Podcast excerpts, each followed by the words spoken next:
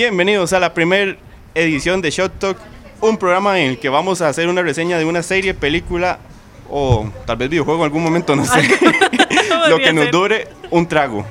Y para acompañarme tengo a Lauren Fernández de Revista Level Up. Lauren, ¿cómo estás? Muy bien, por dicha, José. Eh, emocionada, tenemos un shot para debatir todos los argumentos sabidos y por haber. Vamos a ver si nos, nos alcanza o nos hace falta. Sí, la, la idea va a ser como el juego de, ok, los argumentos que tenemos versus cómo vamos disfrutando el trago y cómo nos vamos a emocionar con el trago o la película y en qué momento hay que cortar. Así es, yo, yo especialmente para hoy estoy muy, muy emocionada y me acabo de emocionar más. Sí, claro, con esta, con esta muestra que nos acaban de dar acá, eh, bueno, primero que todo también agradecer a Gastrobelga que nos dio el lugar para empezar este nuevo formato que hacemos en conjunto eh, Gikorama con Revista Level Up. A mí me trajeron un gin tonic de frutos rojos y yo tengo, todavía tengo la mala maña de decirte Lauren, aunque sé que debería decirte Lau. Gracias por decirme solo Lau. Lau está bien, nada más. Ok. A partir de ahora, Lau, a Lau le trajeron el cítrico, que es una infusión de pimienta negra, cúrcuma, jengibre y hierbabuena. Entonces, bueno, como ven, estamos respetando las regulaciones del Ministerio de Salud, estamos manteniendo la distancia, pero entonces para- creo que lo justo sería para empezar el programa hacer un brindis. Me parece muy bien porque así va a empezar. Y un brindis a la distancia para que el ministro de Salud no se enoje. Por Danielito Por y el inicio del, del nuevo programa. Salud. Salud.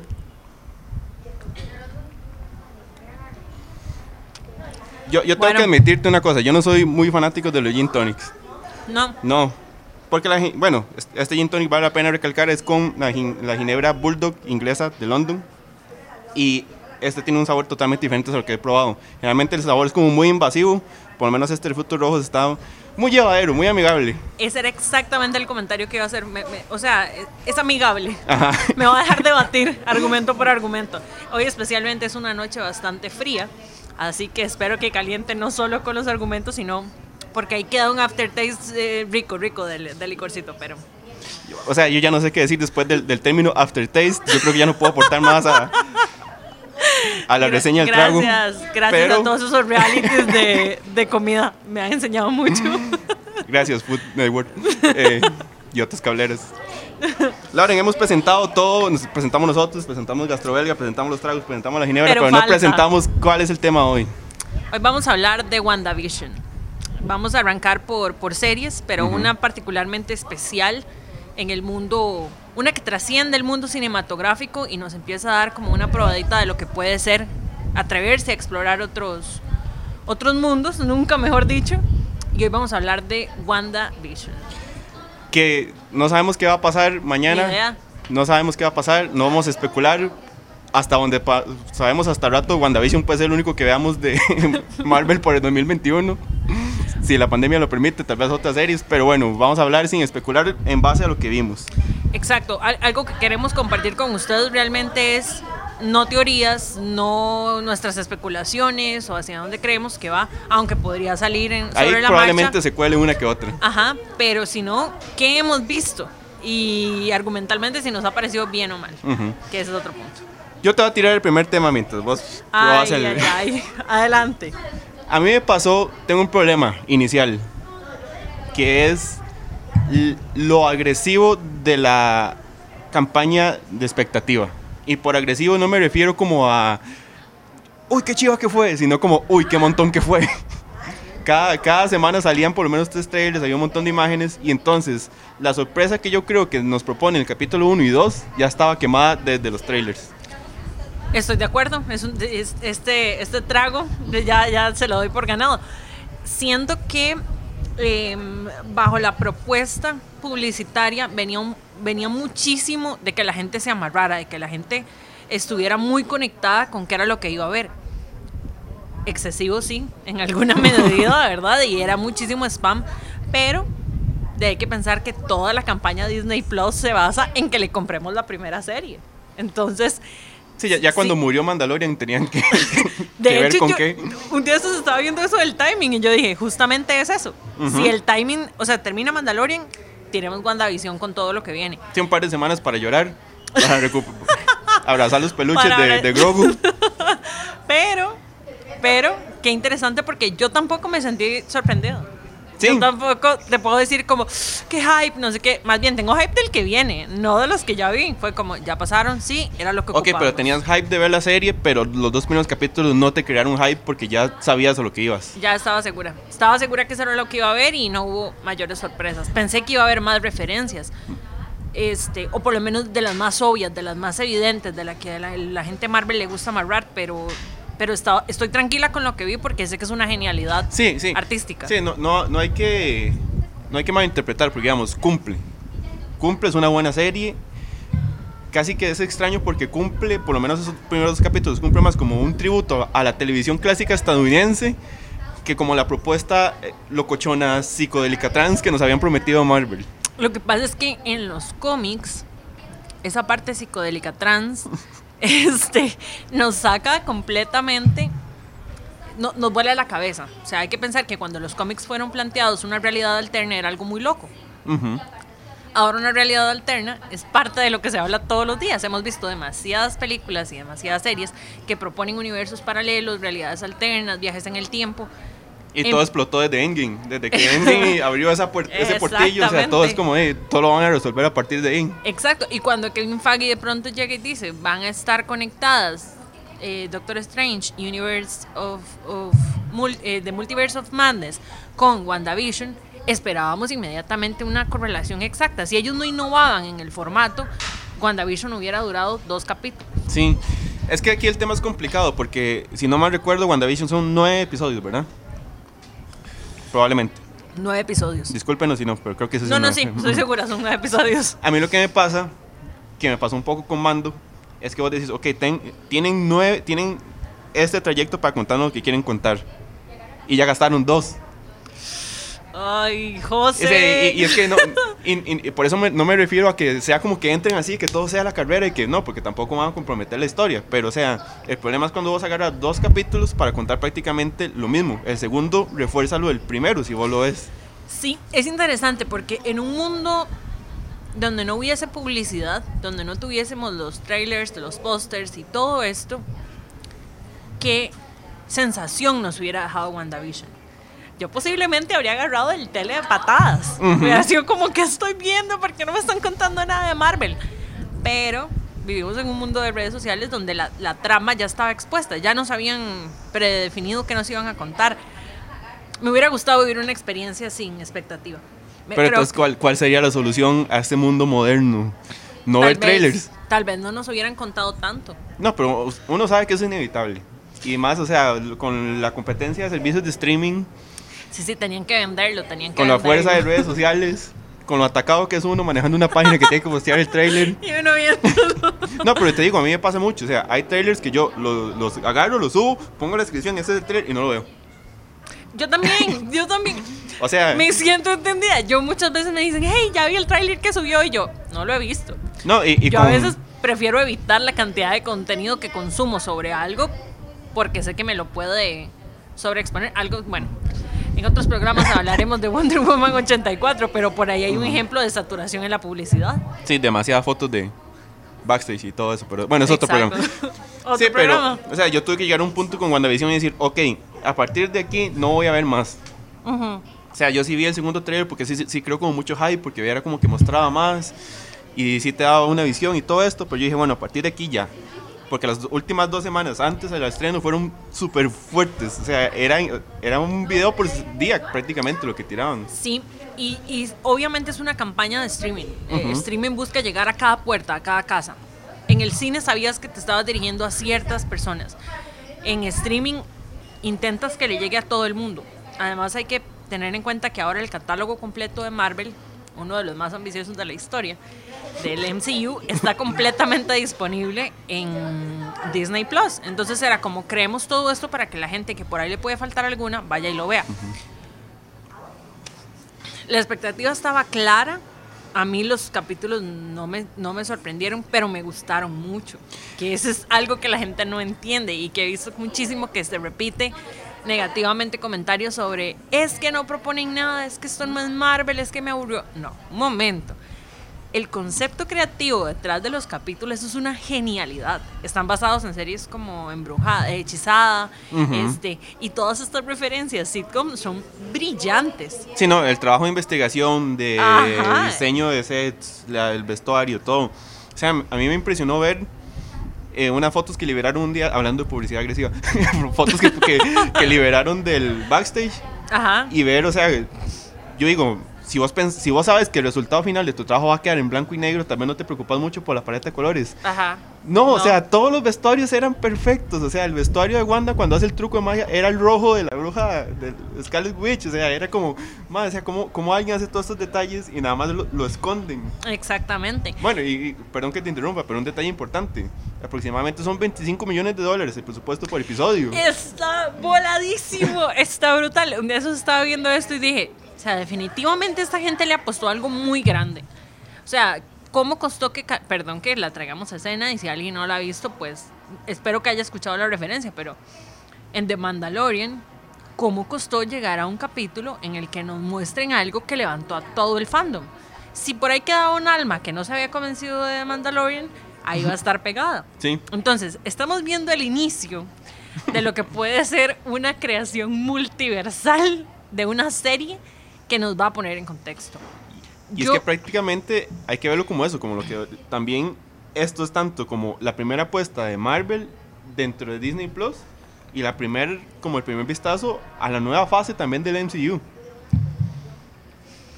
Un MCU marcado por los atrasos, algo que no era usual en el MCU. Bueno, que habría que ver cómo cambiaría esto si hubiéramos visto Black Widow yo, me, yo estaba pensando, yo dije, no, esta gente tuvo, primero que todo, ¿cuánto trago me queda? A ver si puedo entrarle a ese argumento. Tienes como tres cuartos, todavía, todavía, puedes desarrollar bastante. Bien, ok. A menos que cambies de marcha ahorita. Y yo, ¿y saben qué? Fondo, porque no eh, Siento que cuando, cuando ellos llegan y, terminan una producción como esta, como, como todo lo que proponía el MCU y el, el gran cierre, el gran clímax con Endgame, debe haber un momento de vacío importante a nivel de producción, a nivel de equipo, a nivel de directores.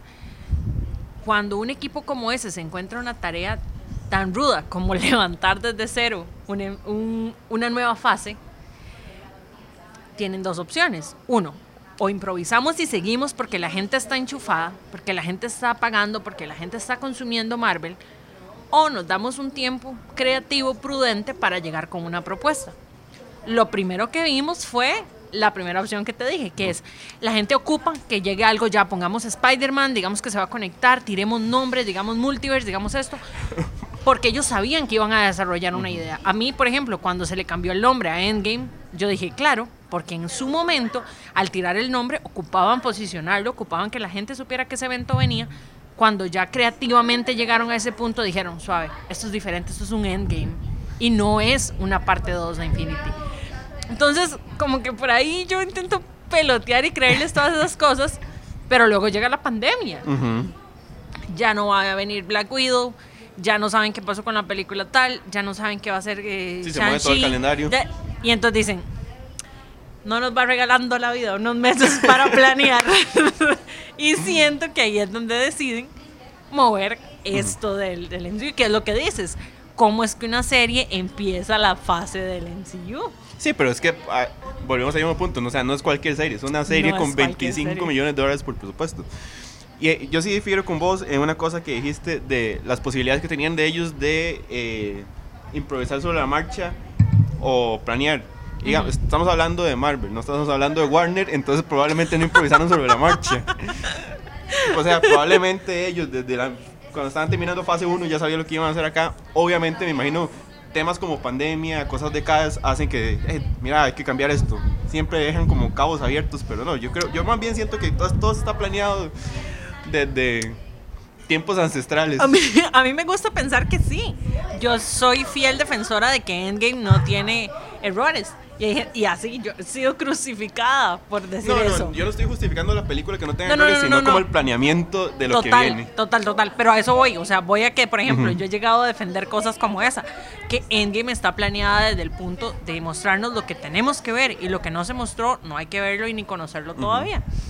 O sea que yo defiendo el proceso creativo de la gente en Marvel, pero sí siento que era que la primera propuesta era una muy buena propuesta, ya pensada, pero que la pandemia les dio un periodo de gracia. Sí, sí, probablemente les dio un tiempo como para reestructurar y decir, y bueno, decir, ¿cómo? "Mm, eso es mejor, o, o tal vez no es mejor, pero es la propuesta que se ha pegado. También esa es una válida. Sí, no, no, yo, yo creo que ellos tienen todo muy bien pensado y si algo cambia debe ser una cosa así mitológica, como que Kevin Feige va al Yellowstone y uno de esos Hazel le tira el guion al man, nada más, ok, gracias dioses. Y va, va. Gracias. Y dice, chicos, hemos cambiado. Yo me imagino lo que es ese mae ya en dirigiendo a sus eh, viendo a los directores y a su equipo creativo y de pronto tiene una idea así toda y todos, ok, empiezan a trabajar en la idea, o sea, fijo, el mae debe ser realmente Y si algo muy- falla es porque alguien no apuntó bien lo que el man dijo. Ah, un, er- un error de dictado. exacto, fueron, fueron es culpa de ustedes, no de Kevin Feige. Una de las una de las cosas que me llama la atención de la de la serie específicamente son las referencias. Ujú. Eh, hay cosas, es Marvel. Pero la gente está un poco disconforme. Yo no sé si usted lo ha sentido igual, pero cuénteme desde su página cómo han. Vieras que nosotros nos, nos mantuvimos muy al- a, a- raya de hacer reviews al respecto. No, no hemos tirado nada después de. Pero sí he visto la reacción de mucha gente en otras páginas y sí he visto que mucha gente le ha tirado más hate que lo que la gente le ha dado. O que le, que le Amor. tirado miel. sí. Sí he sentido como lo que decías vos ahora, como bueno, es que esto no es Marvel, ¿dónde está esto? Eh, estoy viendo una serie vieja, como que la gente no, no entendió y esperaba tal vez un poquito más. Yo sí siento que va, o sea, yo tengo toda la fe de que caliente después, de que después esto va a Ah, ser... yo también. Estamos aquí sentados porque yo tengo la fe que caliente. Sí, sí. Y no, no hubiéramos hecho WandaVision de primero. O sea, yo siento que el mejor estilo de haciéndole un tributo a, a Shingeki no Kyojin, todo se va a desmadrar en menos dos segundos. Todo, todo se va a volver terrorífico así en el momento que vos menos lo esperes. Pero sí siento como que la gente quedó más defraudada que lo que le gustó este, estos primeros dos capítulos. Totalmente de acuerdo. No sé si viste, eh, y, y también nos pueden comentar si por ahí vieron eh, varios creadores de contenido a nivel de México, estados, eh, que les dieron la posibilidad de ver tres episodios. Ajá. Esta gente que vio tres episodios está en otro mood, Sí. muy diferente de nosotros. Primero nos hace sentir mortales, nos hace sentir tristes. La idea de que haya gente- Ordinarios. ordinarios, alguien aquí sentado nada más. Pero esa gente habla de WandaVision desde, un, desde una perspectiva distinta. Eh, mm, ¿Buena o mala? No lo sé. Pero una perspectiva distinta. Hay quienes están muy contentos y sugieren que debieron haberse presentado tres episodios. Porque había un planteamiento más de duda y el creepy va como en... en- El punto de aparte era en el tercero. Ajá, y que va como creciendo la cantidad de suspenso, la cantidad de interrogantes. Dejar toda una semana en la que relativamente no pasó nada es complicado. Pero también yo siento que haber empezado con la locura no nos generaba Sí. un- una especie de llano para subir. O sea, es... Sí, yo, yo ahora me voy a contradecir un poco, yo mismo. ¿Eso es cuánto yo- lleva? ¿Cuánto le queda? Eso es la mitad del trago haciendo efecto ya. Eso es la ginebra inglesa haciendo Es la ginebra inglesa, Eh, amigos. Gastrobelga sí, cumplió su Gastrobelga propósito. cumplió su- Si vos o sea, yo ahora decía, bueno, ya gastaste dos capítulos de nueve, viéndolo como serie. Pero si lo viéramos como película, una duración total, no llevamos, ¿qué sería eso? Como el primer acto, si acaso. A ese punto quería caerle. Voy a tomar un antes de caerle a ese punto porque. Brindis por el primer acto. Brindis por el primer acto de, de WandaVision. Yo siento que The Mandalorian es una película. Es una película completa dividida en partes. A nivel de producción, a nivel de duración. Yo veo la duración de los capítulos, lo sumo como un todo. Siento que no son más de 4 punto algo horas de contenido. Perdón que te interrumpa, vos sabes, ¿esta serie son diferentes directores como Mandalorian o ese mismo director o no? No manejo el dato, ahorita me Ok. fijo en el foro. Ahí nos ponen en comentarios. sí, eso es un muy buen punto. Una de las cosas que yo comentaba cuando estaba pasando todo esto de Mandalorian es que, y lo mencionamos porque es parte de la estrategia Disney Plus, ¿verdad? Entonces es un poco predecir qué está pasando con, con WandaVision. Yo decía, es como una gran película, o sea, ellos aprobaron el presupuesto como para una especie de película, pero lo traen a un formato más consumible, dividido en partes contados como pequeños grupitos. WandaVision está intentando seguir un poco de esa estrategia, de irnos mostrando como pedacito a pedacito. Si yo viese una película de WandaVision, ¿cuál habría sido la transición entre el primer episodio y el, y el segundo? Posiblemente habría pasado algo como cuando... ¿Se pueden decir spoilers? Sí, sí, ya. ya, sí, ya sí, se sí. pueden decir spoilers. Como Ya cuando- hablamos del vestido de Wanda en segundo. sí, cierto, ok, ok, sí, cierto, es cierto. Este, cuando ella llega y detiene todo y es como, no, y devuelve Ujú. todo. Siento que eso es lo mismo que pasa entre el primer y el segundo capítulo. Es un pequeño despertar que, Sí, hace, pequeño que como- hace el switch. Entonces, si fuese una película, estaríamos viendo pequeños bajonazos del personaje. Quiero seguir con mi vida normal, quiero seguir con mi vida... Algo pasa. Deme, cambio de década. Sigo, sigo, sigo, sigo. Algo pasa, cambio de década. Ahora que decís eso, del cambio de década, o sea, qué, qué complicado porque también, digamos, voy a hacer una analogía un poco estúpida, perdón. Pero, o sea, ¿cómo no? Si ellos van a continuar esta dinámica de que cada episodio sea una década, porque ya eh, Paul Bettany confirmó que hay un capítulo basado en las comedias de los 2000, ¿cómo, hace, cómo evitas que esto no se convierta en, un- en una serie como Power Rangers y que es el monstruo de la semana?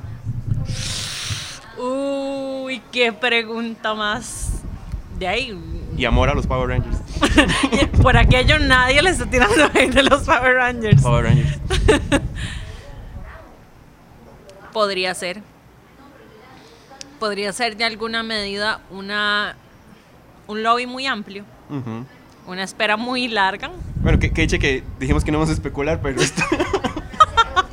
Por eso estoy tratando de no tirar. Ajá. Podría ser una espera muy larga de varios episodios sin acción fuerte. Un poco la receta Disney Plus va por ese lado, pero ¿qué pasa si ¿Qué pasa si WandaVision a partir del capítulo 3 y por lo que otros creadores de contenido han propuesto mantiene esto de las décadas pero en un nivel de locura que Sí, realmente va perturbando al, al usuario. Y hay continuidad, no sé, por ejemplo, la gente que, que ha visto un poco de sitcom sabe que cada capítulo tiene su, su trama, pero hay una historia de trasfondo que Sí, da cada, continuidad. cada capítulo tiene un arco contenido, pero en sí hay cosas que van trascendiendo. Exacto, por ejemplo, dos ejemplos que se me ocurren ahorita podrían ser The Office, Ujú. que digamos, está la persona que ha visto capítulos aislados de The Office, que la puede disfrutar, y están las personas que han visto la serie completa de The Office, que entienden el- la evolución de cada personaje. Sigue siendo sitcom, sigue siendo algo que puedes ver en el aeropuerto mientras te vas a subir, sigue siendo algo que puedes ver mientras almorzás, pero hay toda una cuestión para, para entender de fondo. O puede ser un poco más este sitcom, pero este, mucho más caótico, tipo Bojack Horseman, que es una serie de Netflix que propone sitcom desde la parte que es comedia, pero a nivel de profundidad de personajes te está destruyendo por dentro y, y estás viendo como un personaje se desborona. Sí, o sea, yo siento que ahí sería como una cosa progresiva, que a medida que como van pasando las décadas, el nivel de locura y despertar de Wanda vaya explotando. Exacto. Y ahí es donde nos pueden ir rompiendo como la vara al molde de, ok, que 70s, 80s, 90s, 2000. Y puede llegar a ser 2000, pero para cuando ya llegaste al 2000, ya no puedes más ver a Wanda sonreír, porque sabes que está despichada por dentro. Ujú. Entonces uno dice, estoy, estoy ante un personaje que se está destruyendo, pero se mantiene firme a seguir haciendo comedia. Y eso podría ser muy fuerte. Eso podría ser ver. muy fuerte, eso podría ser un, un- un énfasis muy interesante.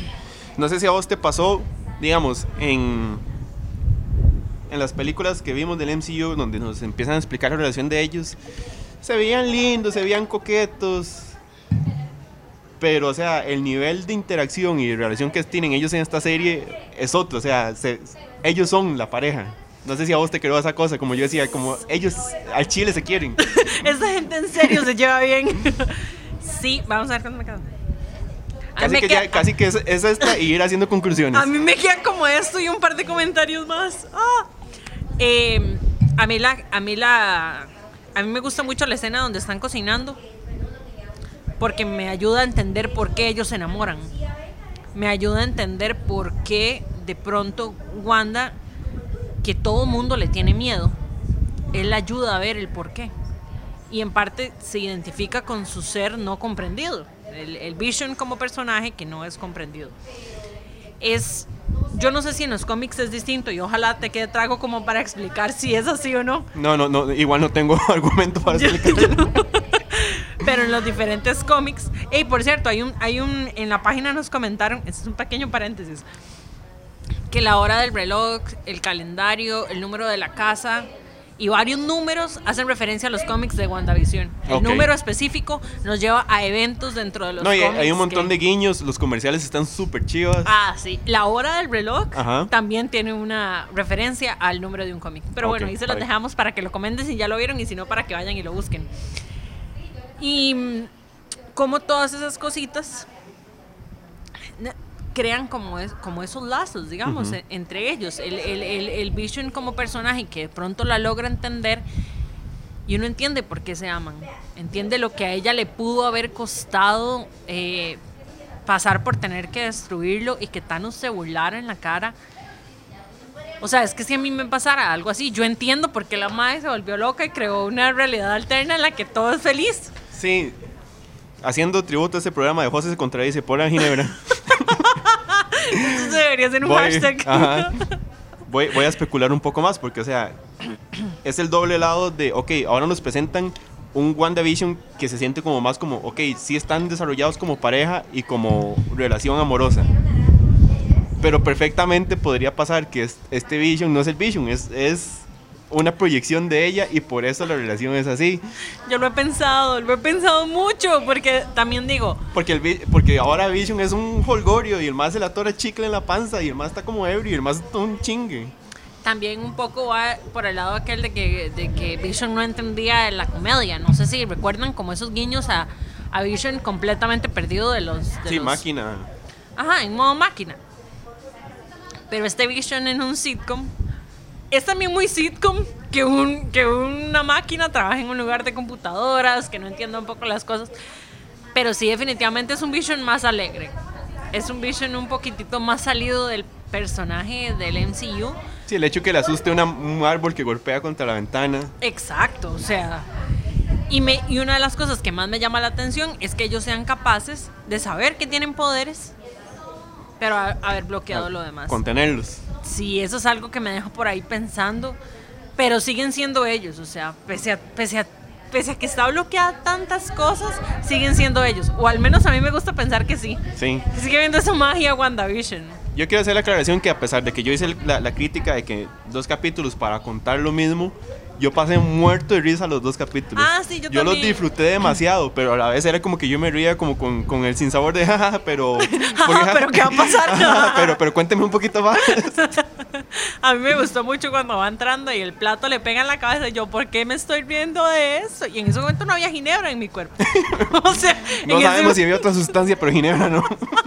no había ninguna. Ok. O sea, realmente fue genuina la risa de, no y, sé, y es que está hecho para que se vea chafa, o sea, el platillo está ahí, o sea, uno dice, o sea, eso está hecho a propósito porque con 25 millones pudieron haber hecho un, plato que pensaba por sí solo, un plato autónomo. Sí, sí, sí, como la tostadora y el sonido y etcétera con los comerciales. Qué interesante, o sea, ¿será que WandaVision y ya está, ya a mí lo que me queda son plantear preguntas. ¿Será que WandaVision llega a un clímax como The Mandalorian? ¿Será que la propuesta de Disney Plus va a poder ir construyendo sobre una base que nos lleve a un gran clímax? ¿O será que WandaVision es el gran primer acto de Doctor Strange Multiverse of Madness? ¿Será que realmente el, el gran clímax de esto va a pasar en Spider-Man 3? El gran clímax es darle la batuta a otra, a otra película. El, el, el gran momento donde eso va a pasar y lo que hacen esto es darnos a Tolillo con el dedo para que nos sostengamos siendo para que aguantemos la pandemia hasta que Marvel quiera estrenar películas en cine. Exacto. Esa podría ser una gran estrategia o no, o tal vez no. Y de verdad. Al final, el dinero es el que va a marcar esto, probablemente. Pero yo no siento que esto sea una serie que vaya a tener segunda temporada. Yo siento que es lo que tenemos ahorita. Y, y ya Lauren tiene que dar sus conclusiones. Iba por el último y dejé tomar. Yo no, no, suave, suave. Vamos a cerrar con eso porque igual yo voy ya terminando. Pero Lauren, ¿vos sentís que es una que esto va a ser un acto cerrado y que no, corroborando un poco lo que nos decía de que okay, va a entregar la película o Vamos a seguir viendo las trepida- trepidantes aventuras de Wanda y, y el amor de Visión. Esta es. Esta es una, una serie de una temporada. Para mí. Por lo menos WandaVision. Como concepto, como. Argumentalmente, como historia, debería ser una sola vez. No sé si mañana, viendo el, el capítulo 3, o este fin de semana viendo el capítulo 3, te diga: No, no, no, no, no. Esto va para más. Pero como. Igual eso probablemente lo sepamos hasta el capítulo 8 o 9 si va para más. Sí, sí, puede ser, claro que sí. Pero digo, podría ser Ujú.